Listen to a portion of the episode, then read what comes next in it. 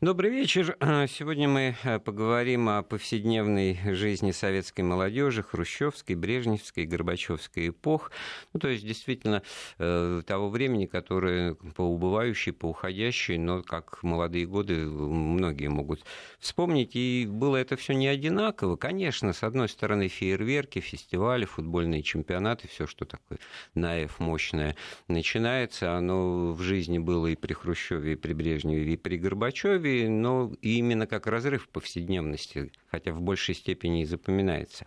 А вот атмосфера, в которой это все э, происходило, те же фестиваль 57 -го года, 85-го, э, до этого Олимпиада, ну, все-таки э, по-разному это отложилось, и эффект имел не одинаковый, точно так же, как и большие социальные проекты, которые осуществлялись партией и правительством, так сказать, в обязательном порядке, рассчитывали на каждое новое советское поколение, вот в этом смысле обратная реакция и осуществление этого было, наверное, все-таки вот разное, и интересно в этом разобраться, почему да как. Вот наш гость уже грустно и мудро на меня поглядывает и кивает, а в гостях у нас сегодня Александр Васькин, писатель, историк повседневности.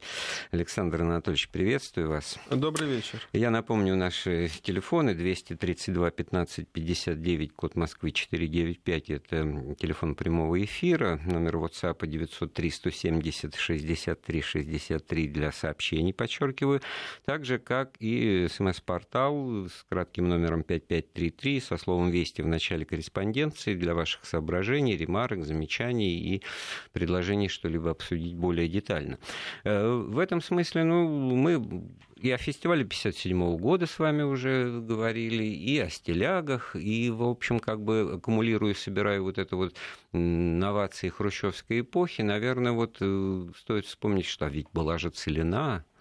Да, причем в то же самое время, когда проходил фестиваль молодежи и студентов, да, когда запускали голубей, когда шары воздушные запускали. Вы хотите сказать, что кто-то снимал пенки с этой возможности пообщаться с иностранцами и вообще погулять по преобразившейся в те дни Москве и увидеть много нового и интересного, завязать контакты. Кто-то, вот, грубо говоря, да. пахал, как Бровкин на целине. Да, Иван вот Бровкин. Но этот фильм, конечно, меня поражает. Но он уже давно не воспринимается как правда жизни, как такая сказка удивительная. Но вспомните, вот как председатель колхоза воспринимает эм, решение Бровкина остаться значит, на целине, он возмущен этим.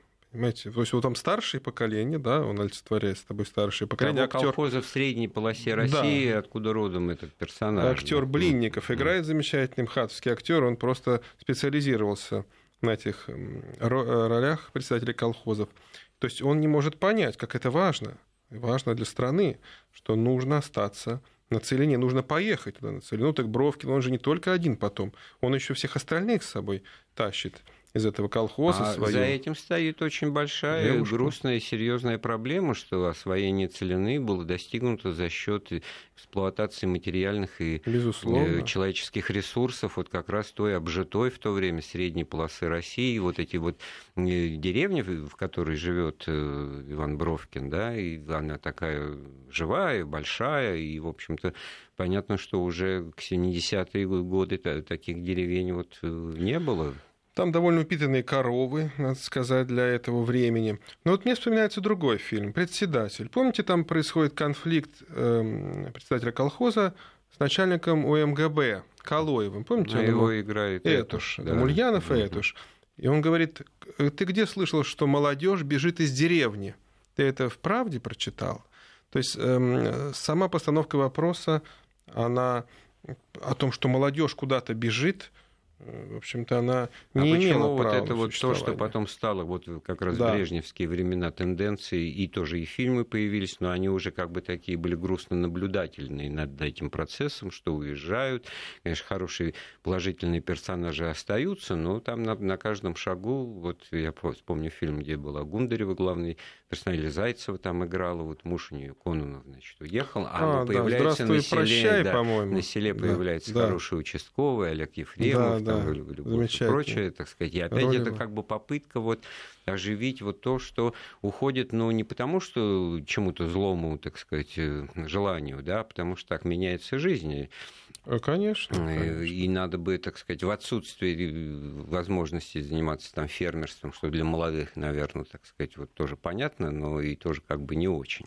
Давайте все-таки обозначим вот поближе к молодежи с точки зрения того, как вот эта жизнь молодая в условиях того, что тобой ради твоих же интересов командуют, ну так по-хорошему, так сказать, заботливо, партия, правительство, комсомол, как это все постепенно вот иссякало, да? иссякало этот вот встречный энтузиазм, больше казенщины появлялось, больше скепсиса, потому что на одну и ту же клавишу вот э, патриотизма и энтузиазма конечно, давили, давили, конечно. давили, и, в общем-то... На голом энтузиазме, безусловно, невозможно выехать. Но вот первоначально это было искренно. То есть собрание молодежи, так, наиболее активные комсомольцы, а комсомол это был синоним, да, молодежь. То есть невозможно было представить, что советская молодежь, она не комсомольская. Вот они собираются и решают ехать на целью. Ну, конечно, заранее составляется список. Люди живут в Москве, да, вот представьте себе, замечательный город, да, в общем-то, понятно, что многое впереди, Э, перспективы у многих. Ну вот я взял газету того времени, кто ехал, кто оставлял эм, Москву. Вот посмотрите, это интересно. Э, ехал на, на битву за хлеб, э, за народное благополучие, вот как это называлось. Экспедитор московского почтамта. На Целине она устроилась штукатуром. Продавщица булочной номер 13 на улице Горького. Потом еще группа молодежи. Мотористка фабрики «Красная швея». На Целине она стала прицепщицей на тракторе. Да? Вот смотрите. Еще одна группа студенты э, московских вузов.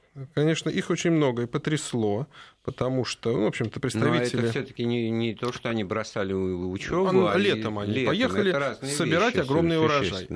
Вот повседневность. Вот, э, как, во-первых, когда они приехали на Казанский вокзал, и им подали теплушки, уже это их немножко, так сказать, поразило. То есть не вагоны, даже не плацкартные вагоны, а теплушки, сохранившиеся э, с войны. Это москвичи, при, привыкшие к маломальскому комфорту. Значит, в этих теплушках были сооружены деревянные нары. Вот. Ну, в общем-то, можно привыкнуть, дело молодое. А женская половина от мужской отделена, от, отгорожена висящими одеялами. Туалет представлен в виде двух ведер. Вот. Но, тем не менее, они доехали, доехали.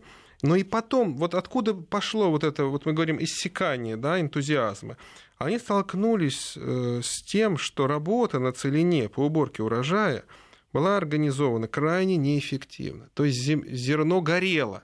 То есть вот один из них рассказывает, что я руку в эту, эту огромную значит, кучу зерна э, пытаюсь просунуть, а там горячо, то есть оно горит уже изнутри.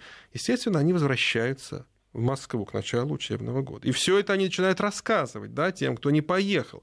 Вот начало, начало этого, понимаете, что сомнения появились в правильности вот этого призыва всем поехать на Целину. Ну, начало этого 54 год, и потом это на протяжении нескольких лет все-таки еще было, э, присутствовало как главная тема вообще социальной жизни страны, а потом Э, начало сходить на нет, потому что эффективность освоения целинных земель э, стала падать там, ну, в силу там, природно-климатических тех же обстоятельств, э, ветра в отсутствии лесозащитных полос, распахать степь, это значит, вот весь плодоносный слой он выветрился, Э, так или иначе. Вообще сейчас вот в Казахстане, между прочим, это в исторической ретроспекции оценивают э, официальные власти Казахстана как, в общем-то, это природную катастрофу угу. даже, то есть в обратном эрозия почвы, да, эрозия подобное, почвы, да. изменение, так сказать, образа э, жизни, так сказать, в которой вот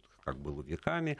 Это очень большая серьезная тема. Давайте э, вернемся вот э, к молодежи, в которой вот э, как раз параллельно с тем, что кто-то едет на Целину, вот стиляги, да, а ведь были же еще какие-то... Кто не хотел ехать на Целину. Ну, это, значит, вот стиляга... Тот, Комсомольцы несознательные. Нет, я уже о другом. О стилягах мы много говорили. Значит, а вот были же, появились потом еще какие-то пижоны. Это тоже была... Да, вот пижоны не хотели. Ну, стиляги, естественно, не ехали на Целину. Вот кто такие пижоны? Они вообще как, так сказать, к Целине относились?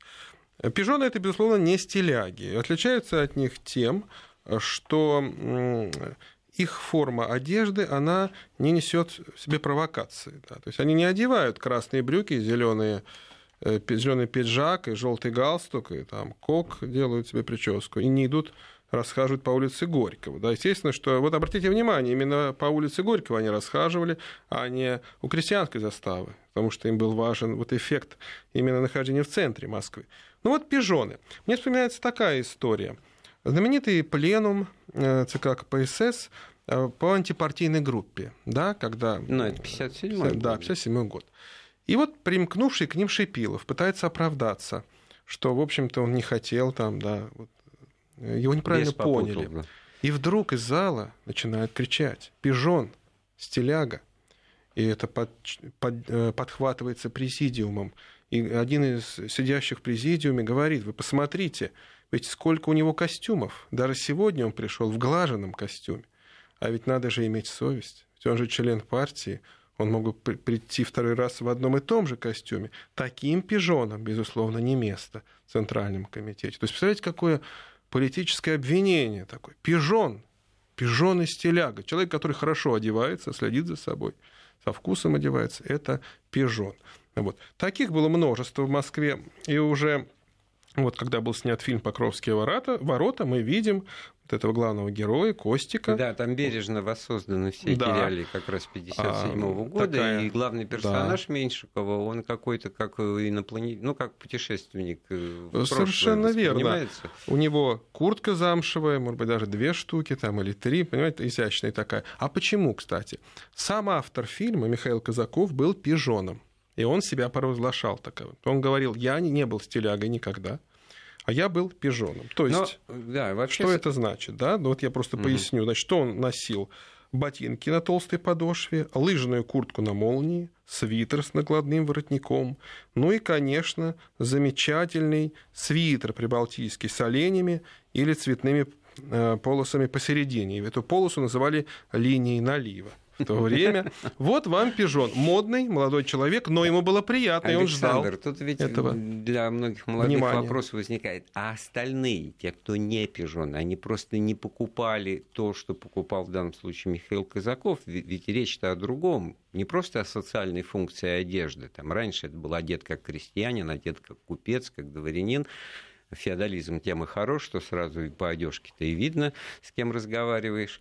Вот. А тут-то это все надо было еще где-то достать, это все надо было построить слово. Связать. Кому-то мама могла сшить свитер с оленями. Вот в чем дело, понимаете? Это, то есть это Нужно было выкрутиться. Какое-то, гражданское действие, да, потому что это надо было за, за какие-то связи. Вот благо фестивали тысячи Конечно. иностранцев, у них можно что-то обменять, прикупить, какие-то там кричащие галстуки. Ну, дело было летом, да, наверное, там не очень зимней одеждой было, но и ковбойки, и, значит, джинсы пошли в моду. А вот все-таки ближе к, к тому, что было уже потом, в брежневские времена. С одной стороны, те же крупные социальные проекты, тот же БАМ, Байкало-Амурская магистраль, строительство, и в то же время, значит, уже как-то это, ну не то чтобы локальнее воспринималось, внимание этому уделялось много на страницах печати, телевидении и так далее, но уже какой-то обратный отклик был, наверное, немножко э, Совершенно верно. Наверное, уже вот к тому времени иссякание, то, о чем мы с вами говорили, да, энтузиазма, оно достигло своей кульминации. То есть уже просто так призывать людей ехать осваивать целинные земли, жить в теплушках, это не находило своего отклика. А при этом вот э, через э, студенческие строительные отряды, через э, вообще, так сказать, вот отряды таких вот вахтовым способом, где-то что-то строящие из одного места в другое приезжающие люди, это стало тоже приметой время, шабашники, да, и вроде как бы а они вот, делают тоже правильное да. и нужное дело, коровники строят, там сель... на селе инфраструктуру поднимают, башни, да? а да. уже какой-то пренебрежительный к ним шабашники, да, потому что они за деньги какие-то получают. А, вот это совершенно не просто... верно, да. Помните этот фильм э, про участкового сельского Анискина, который борется с этими шабашниками и утверждает, что комсомольцы бесплатно будут строить в колхозе эту силосную башню. Конечно, трудом в это верится, что кто-то будет бесплатно что-то делать, да. Но вот вам официальная такая трактовка. Нет, ну верится, событий. не верится, это что называется, тут вот э, многие так уже воспринимают все это как глянец истории, так сказать, как парадные картинки, как э, плакаты, и, и удивляются, что же мы тут что-то пытаемся критиковать, но на самом деле, ведь это же была совершенно четко озвученная позиция, что устами главного персонажа, да, Жаров играет этого Анискина, да, то есть еще по-прежнему действует старая логика того, что все вокруг народное, ну, и без всякого вокруг, юмора, да, конечно, да, и поэтому, да. значит, и работать надо, э, соответственно, потому что строишь как бы для себя. Вот тут вот уже как бы добавляешь, а на самом деле вроде и без всяких как бы должно было быть, где вот это вот над, над, надрыв, наблом Э, я думаю, что это произошло, наверное, где-то в, серед... Э, в конце 60-х годов. Вот э, наступил предел уже тому, что можно людей постоянно э, использовать э, путем призывов, выехать на целинные земли. Ну, вспомните фильм замечательный Э, где Папанов играет, да, Анатолий Дмитриевич? Отца семейства, там, да. где он называется, по-моему, дом... Наш котором... дом. Нет. Э, На, наш на... дом, а, и у него да, куча дом. детей там, угу, да, угу. он в замечательном доме живет, действительно наш дом, хотя, кажется, его ли это дом? Я напомню, этот дом стоит напротив э, Киевского вокзала на высоком холме, это таким Очень хороший кругом, и, в общем-то, это не рядовой дом, но вопрос, почему там живет, ну, вот как умел их рабочий. играть Пампанов, такой работяга, человек из народа, вот, а, и старший сын его играет рано умерший актер Бероев, прекрасный. Да. Он там действительно произносит фразу «пора, пора и мне какой-нибудь комбинат построить». Это уже как бы даже да. ирония и сарказм звучит с, э, киноэкрана, да, и, да, и уезжает из Москвы. И вообще там полный исход из этой прекрасной квартиры детей этого персонажа, все взрослых, все едут, из Москвы уезжают. И это была тоже какая-то социальная установка в 50-е годы. Это сплошь и рядом фильмы кончались проводами любимой девушки на целину ту же самую, да, вот условно да, да, говоря, да, все да. уезжают уезжают. И, наверное, это тоже, так сказать, накапливаясь и не, не отражая, на самом деле, так сказать, всех деталей, особенностей жизни и интересов людей, вполне понятных, да, оно, наверное, тоже входило в противоречие, происходила вот эта усталость такая. Ну, тут еще была одна такая струя свежая. Вот это, помните, геологи-романтики, да, а, вот с этим молоточком куда-то уезжают они вечно. Это еще началось до войны.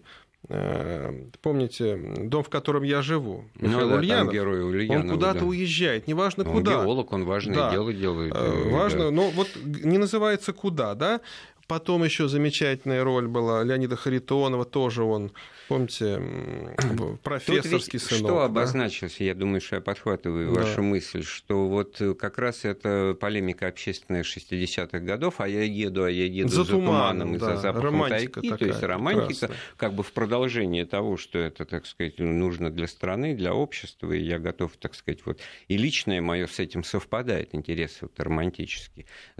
А с другой стороны, как раз тогда-то и появилось вот это выражение за длинным рублем, потому что постановление Совмина 60-го года, оно очень существенно скорректировало имевшиеся к тому времени законы о надбавках на крайнем севере, значит, в отдаленных районах, о, о льготах. И, в общем-то, это тоже был момент вот уже какой-то осмысленный, который заинтересовывал людей материально, понимая, что жить на северах тяжело, и, там, и полтора месяца отпуска, и прибавки к зарплате, и силу того, что туда продукты доставлять дороже, там, значит, и, соответственно, компенсации. И в этом смысле как кто-то откликнулся на это. И если обществу и государству нужно осваивать районы, в которые, в общем-то, никто ну, так сам по себе не поедет, да, конечно, да? Да. Вот, тогда, значит, наверное, это и нормально. Но тут же параллельно вот это вот, а, за длинным рублем. За длинным не... рублем. Но вот 70-е годы это ведь эпоха бесконечного строительства. Там постоянно что-то строят. Э, обязательно к различным датам, к столетию Ленина, понимаете, ну, к юбилею ну, революции, да, да. ГЭС всевозможные, комбинаты металлургические строят. Э, и, наконец, Байкало-Амурская магистраль. Вот. Конечно, все эти проводы, э, чуть ли не из Кремлевского дворца съездов, да, mm под таким комсомольским соусом, что вот это опять же патриотический поступок.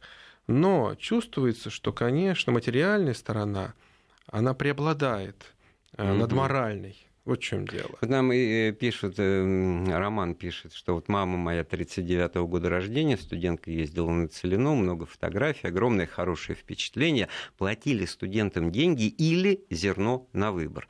Привезли грузовым железнодорожным переводом ей на родину, в Брянскую область, в деревню 6 мешков зерна. Никакого негатива нет в этих воспоминаниях. Вот 50-е годы еще у поколения. Нет негатива. Прекрасно. Хотя, это прекрасно, хотя немножко странно. Если Зерно... в село в Брянск Брянской да, области, да. зачем в него возить э, а почему, да, я когда, объясню. а не жить там и работать, Конечно. и это зерно производить? А дело в том, что э, пятая часть всех государственных расходов была направлена на освоение целины.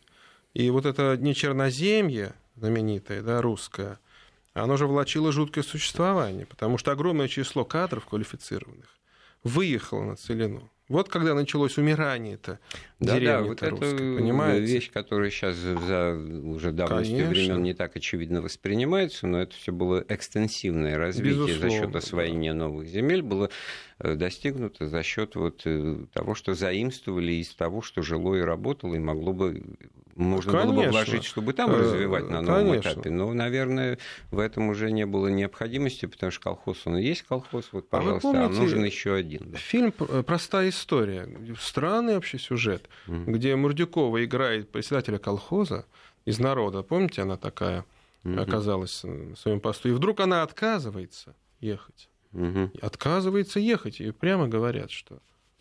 Давайте послушаем Александру Васильевну, нам звонит. Добрый вечер. Добрый вечер.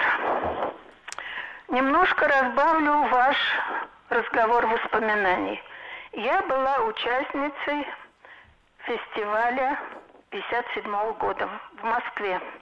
Была секретарь комсомольской организации в Бауманском районе. Участвовала в работе по агитации и проводам молодых девушек на целину. Все это было очень торжественно и очень искренно все это было.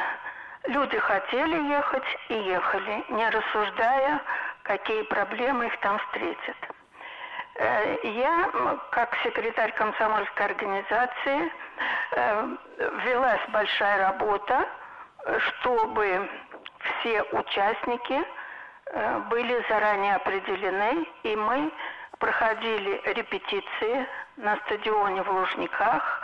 Э, трибуна была напротив центральной трибуны с флажками, писали разные лозунги, призывы и так далее. Александр Васильевич, спасибо вам. Конечно, но обращать на себя внимание то, что значит, все было искренне, охотно верено, но при этом вот с репетициями так это как-то вот все тоже показывает, насколько все неоднозначно. И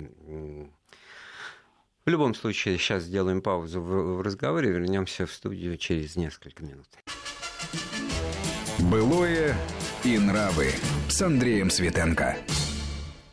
Напоминаем, мы сегодня с писателем и историком Александром Васькиным мы вспоминаем повседневную жизнь советской молодежи Хрущевской, Брежневской, Горбачевской эпох. И вот, значит, уже вспомнили о стилягах, э, напомнили о пижонах. Я, кстати, вспомнил Александр э, шутку того времени, что кто такой пижон? Пижон – это человек, у которого число жен равняется числу пи. Была такая Бесконечно. Нет, это дробное что неустойчивое. А вот все-таки вот, э, с одной стороны там было понятно, это тлетворное влияние Запада, это все, так сказать, еще неизвестно откуда достали, и там, значит, сразу прямая дорога к форцовщине. Да, это тоже далее, молодежь. Так далее, так далее. А вот все-таки в конце 60-х уже и в 70-е вот это вот хиповать, хиппи, как хиппи, отклик да. на молодежные движения на Западе. И здесь, воля ваша, немножко иная ситуация сложилась, потому что, с одной стороны, в контексте э, значит, идеологической борьбы, в общем-то, сочувственно и позитивно протесты студенческой, в основном молодежи на Западе, воспринимали, потому что это все показатель того, как на глазах загнивает буржуазное общество. Вот в нем разочаровалось новое поколение, поколение недовольно, потерянное поколение. Они отвергают, Разбитое, отрицают да, да. буржуазную мораль, они не хотят да. Вот заниматься этим, жить в обществе потребления, накопления и так далее. И, в общем-то, уходят э, аутсайдеры, значит, ничего. А когда это, значит, начинается через моду, через длинные волосы, через эти самые повязочки на, на лбу, там джинсы и прочее, и немытые, в отличие от Шипилова, неглаженные да, там, да, и да. так далее, и так далее, тогда вдруг начинает комсомольские организации говорить, это что такое, ты почему такой нечесанный? Ну-ка в парикмахерскую, ну-ка надо быть опрятным, ну-ка надо быть глаженным-то как раз, ну-ка... Негативный, далее, да, далее. образ хиппи, ну вот Но тут уже... немножко лукавила советская пропаганда, когда говорила, что им чужд буржуазный образ жизни, что они не хотят жить именно капиталистической стране, а им чужд был любой образ жизни, и они вообще нигде не хотели, так сказать, работать. Да, вот я был в этой деревне, христиане, не деревня, а такое поселение в Копенгагене. И, конечно, это производит жуткое впечатление. Там грязновато, вот там эти хиппи живут, потому что там, конечно, они далеко ушли, там и, и марихуану курят, и запах специфический, понимаете. Вот, то здесь были другие хиппи советские все-таки, да, действительно, э, полные противоположности телягам. То есть они и длинноволосые, они и неопрятные, и почему-то лохматые. Вот помните в осеннем марафоне, как э, значит, этот сантехник э, говорит про своего друга, нового а, профессора. Хиппи, хиппи, коктейль, коктейль хиппи, лохматый. То есть вот это о чем говорит? Простой народ, да, он так трактует хиппи и образ жизни, и само слово. Вот он такой хиппи, еще и, так сказать, и с трудом по-русски изъясняется, и коктейль любит.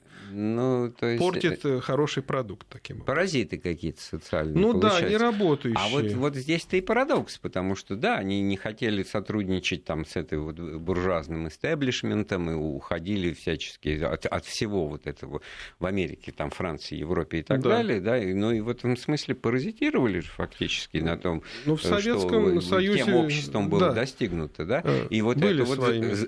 Это, так сказать, тоже вот это было на, на глазах и на лицо. Но, в принципе, значит, это все было как бы уже лишним. Вот эти вот новации, которые вбрасывало западное общество, с которым такие какие-то контакты, так сказать, были, и мода менялась, там интересы вдруг там, значит, появились Битлз, потом на смену Битлз пришел там, я не знаю, Pink Floyd, там, Purple и так далее, и так далее. То есть на месте не стоит, все, так сказать, развивается. Мы в догоняющем режиме это все пытаемся, так сказать, то есть узнаем в догоняющем режиме, там кто-то пытается этому соответствовать, но получается, что это все игра в какие-то догонялки уже совершенно ненужной стране, у которой другие цели по-прежнему существуют, они воспроизводятся, но они уже вот такого эффекта восприятия не, не имеют. Ну, ну кто же не, не, не рассказывал, не пытался подражать вот языку уже престарелого Леонида Ильича, при всем, так сказать, уважении к его персоне, который вот повторяет, что мы строим коммунизм.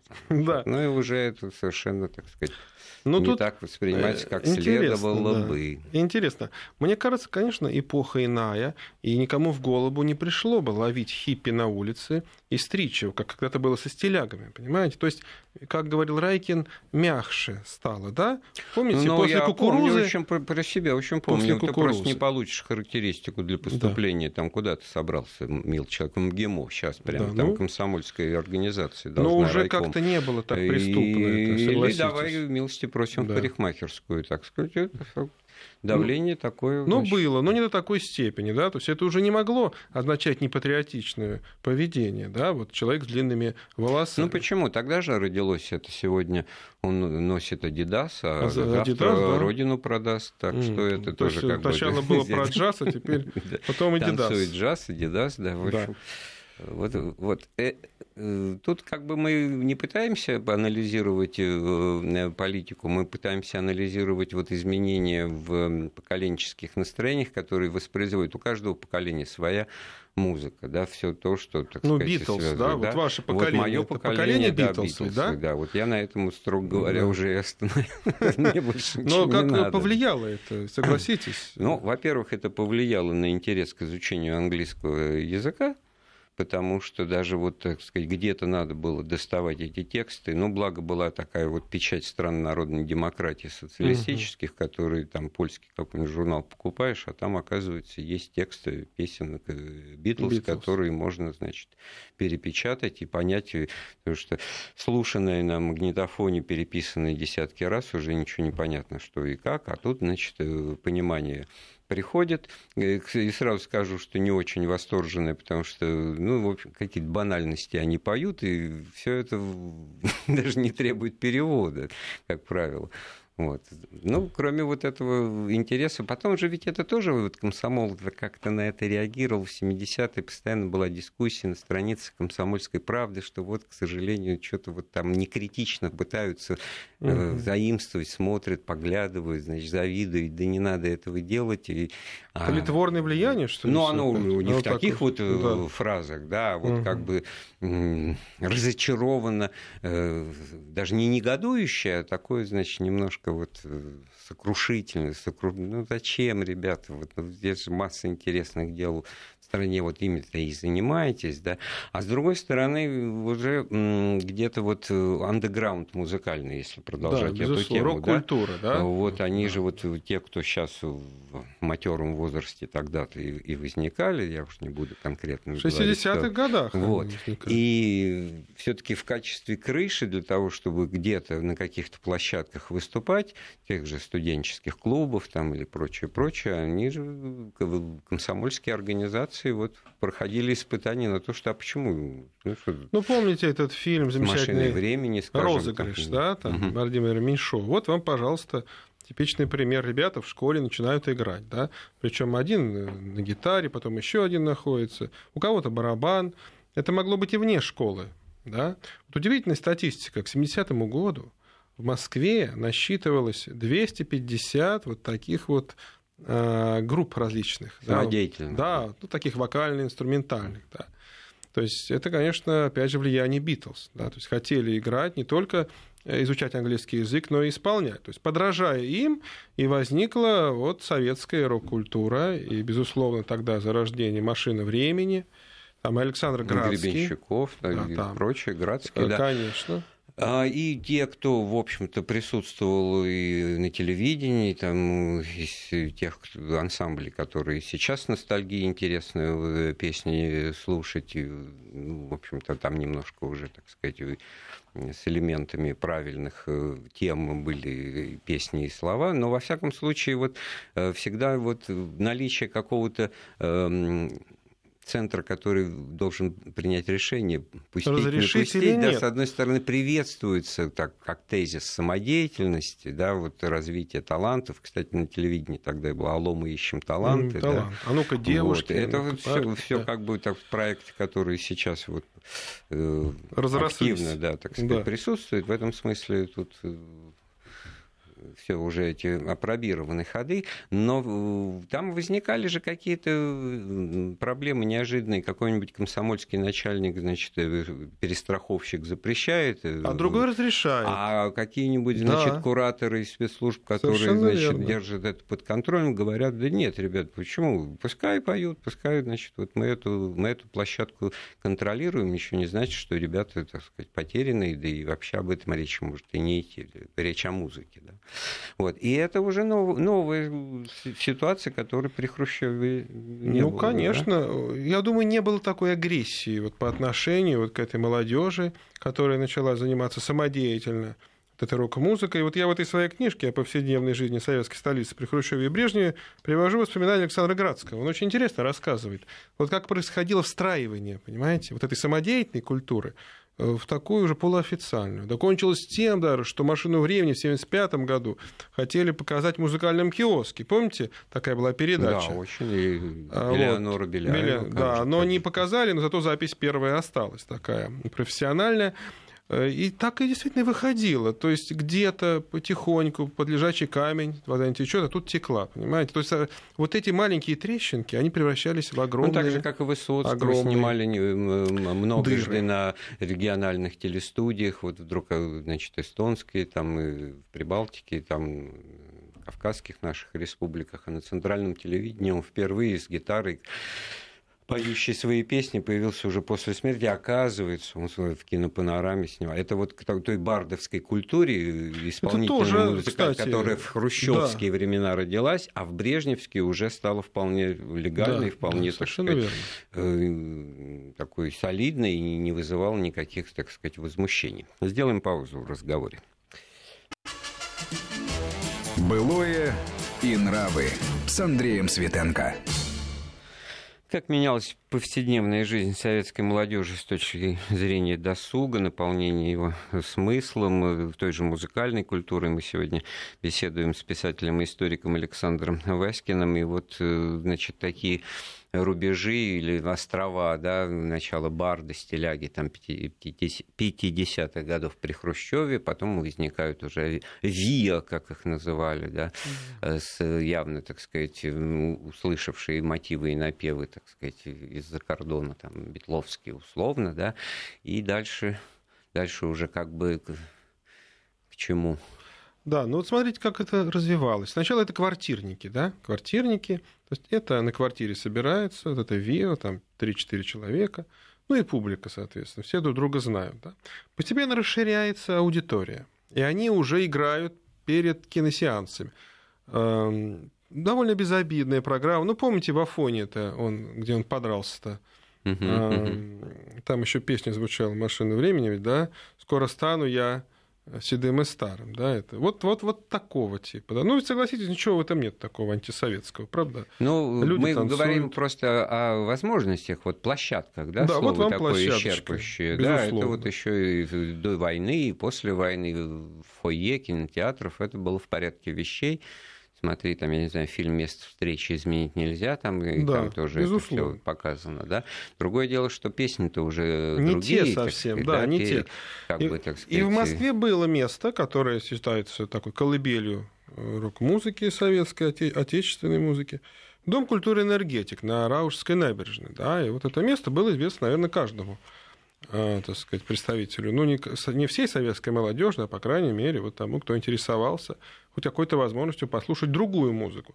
И поразительно, ведь этот Дом культуры находился напротив э, знаменитого концертного зала «Россия», да, где на сцену выходили официально признанные Э, Все-таки это все вот андеграунд, потому что те, кому Безусловно. надо, те знают, да, никакой рекламы, никаких, значит, это все передавалось из уста Интернета уста, не было причем, да, не то, что интернет. Они звонили это, друг другу там, да, но как быстро, как быстро создавалась эта сеть, да, вот из людей, которые знают там, так сказать, один другому передает, что будет сейшн, они это называли. Сейшн, сейшн, да. я очень Где помню. будет, да? То есть на флету, как вы говорили, квартирники, да. это на флету собираться, вот. значит, а то Где сейшн, да. И вот на эти сейшны огромное число людей собиралось там, тысячи, полторы тысячи. То есть оказалось, что это давно востребовано. То есть другая музыка, да, не песни советских композиторов, да, которые с утра до вечера, в том а числе... А знаете, что-то, как вот и... я сейчас подумал, что тогда отсутствовало, вот, отсутствовала необходимость, чтобы этого было больше, и чтобы это было вот не зал энергетика, а вот тот же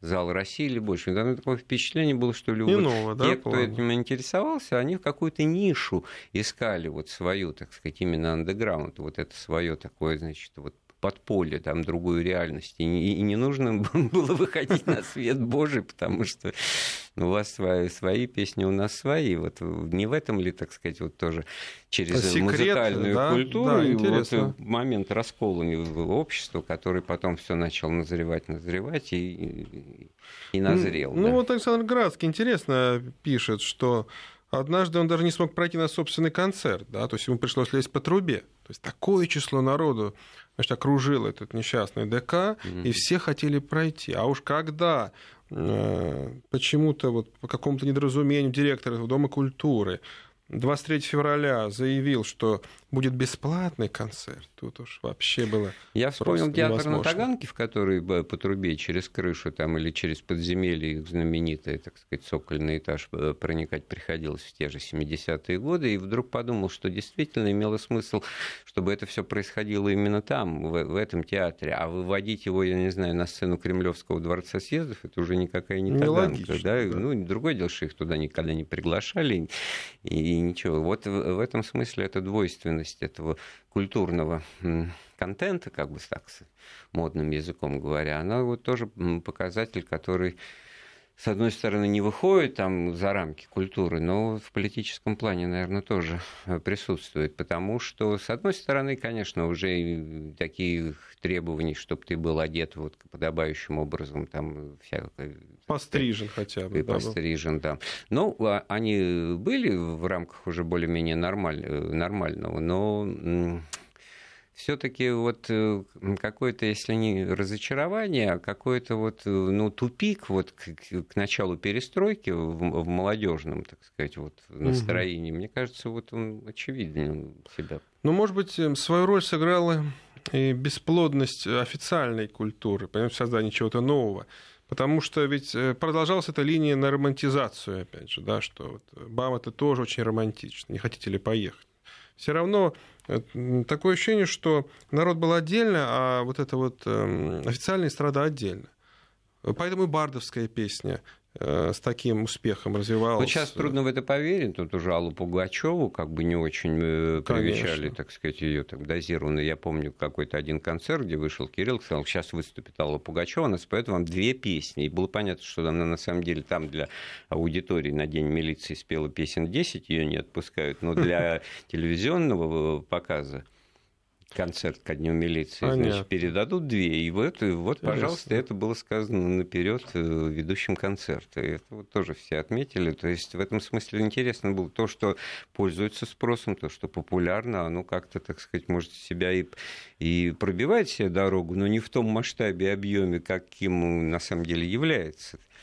Но в то же время ведь эм, вот как побочное явление, э, это и распространение записи, да, там подпольник, вот, самодельных. Да, это же очень интересно. А публика реагировала на это жизнь. абсолютно, так сказать, очевидным образом. Если перестали продавать кассеты пустые, ну, пустые значит, а только с записями, ну что ж, будем покупать с теми и записями, которые да. вы нам... И перезаписывать уже то, что нам интересно, того же Высоцкого, там, тех же Битлз. И тех же Битлз, и появились новые группы, да, там, Sex Pistols, например, совершенно иного поколения и эта активная музыка передавалась по враждебным голосам.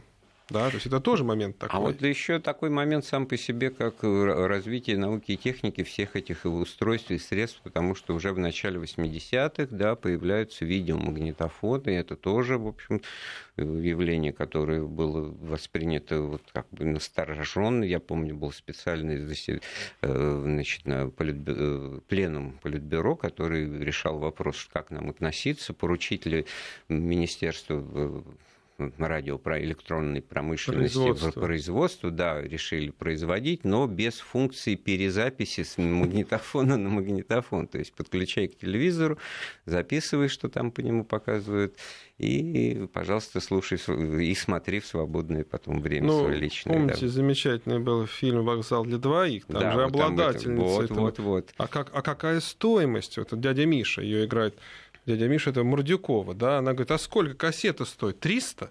Она говорит, 300 рублей, вы представляете, стоила кассета.